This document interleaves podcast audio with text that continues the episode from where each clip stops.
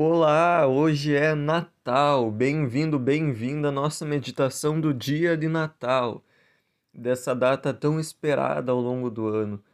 E que nós sabemos que antes dela acontecer, ela foi muito esperada, muito aguardada. Deus havia dado a sua promessa da vinda de um Salvador. E a primeira afirmação do texto de hoje é: Jesus nasceu. O texto narra os primeiros acontecimentos logo após o nascimento de Jesus. A promessa está consumada, ela foi cumprida. Isso já aconteceu para nós. Como é bom saber que esse acontecimento tão esperado já se cumpriu, já se tornou fato e essa realidade chega até nós e nos alcança hoje. Agora preste atenção nos personagens diferentes que aparecem nessa narrativa. Em Lucas, nós temos a menção dos pastores que visitaram Jesus e seus pais logo após o nascimento. Mas o evangelista Mateus nos conta sobre os sábios do Oriente que vieram visitar. E também menciona nesse texto rei Herodes e estudiosos da Bíblia, que eram mestres da lei e sacerdotes. E quem são esses sábios do Oriente? Talvez você já ouviu falar em reis magos, mas eles não eram reis o texto não menciona que eles eram reis nem quantos eram, mas fala desse grupo de sábios, de astrólogos reais. Eles eram da classe sacerdotal, eles estavam ligados à corte e possivelmente eles eram persas. Eles eram estudiosos, cientistas, observadores da natureza. Eles observavam os céus e eles perceberam um sinal no céu. Deus manifestou na natureza aquilo que ele fazia, ele comunicou aquilo que estava acontecendo. E eu fico imaginando quais promessas os astrólogos conheciam. Será que Deus de alguma maneira se revelou aos persas e deixou uma mensagem? Porque o texto fala que eles foram adorar o rei dos judeus. E não é todo rei que é adorado. Os persas não iam ao encontro de qualquer rei que nascia para adorar. Esse é um rei especial. Então os sábios chegam no palácio. Eles vão procurar o rei, na morada onde os reis normalmente habitam. E com isso Jesus mostra desde seu nascimento que ele é um rei diferente, que o seu reino não é desse mundo. Ele não foi encontrado no palácio em meio a luxo e riqueza.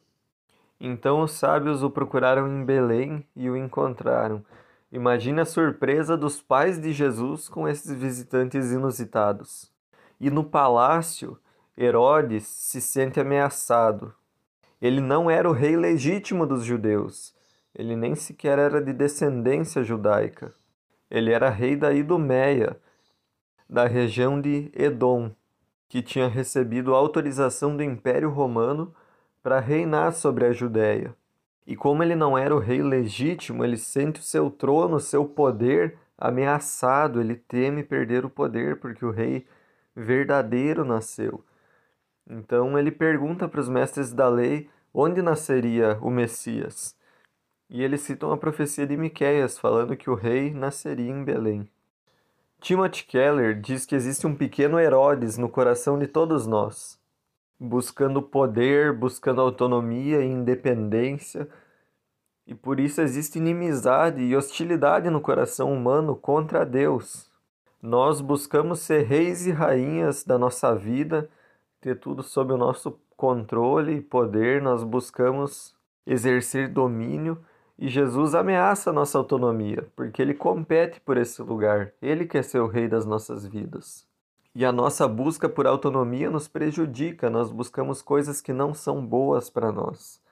O ser humano longe de Deus é desumanizado, ele é esvaziado do principal na natureza humana, que é a imagem de Deus, que é ter sido criado à semelhança do Criador.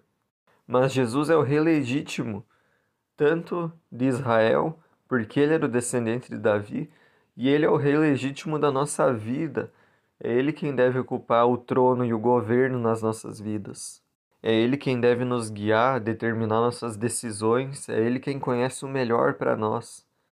Ele é o rei digno de ser adorado.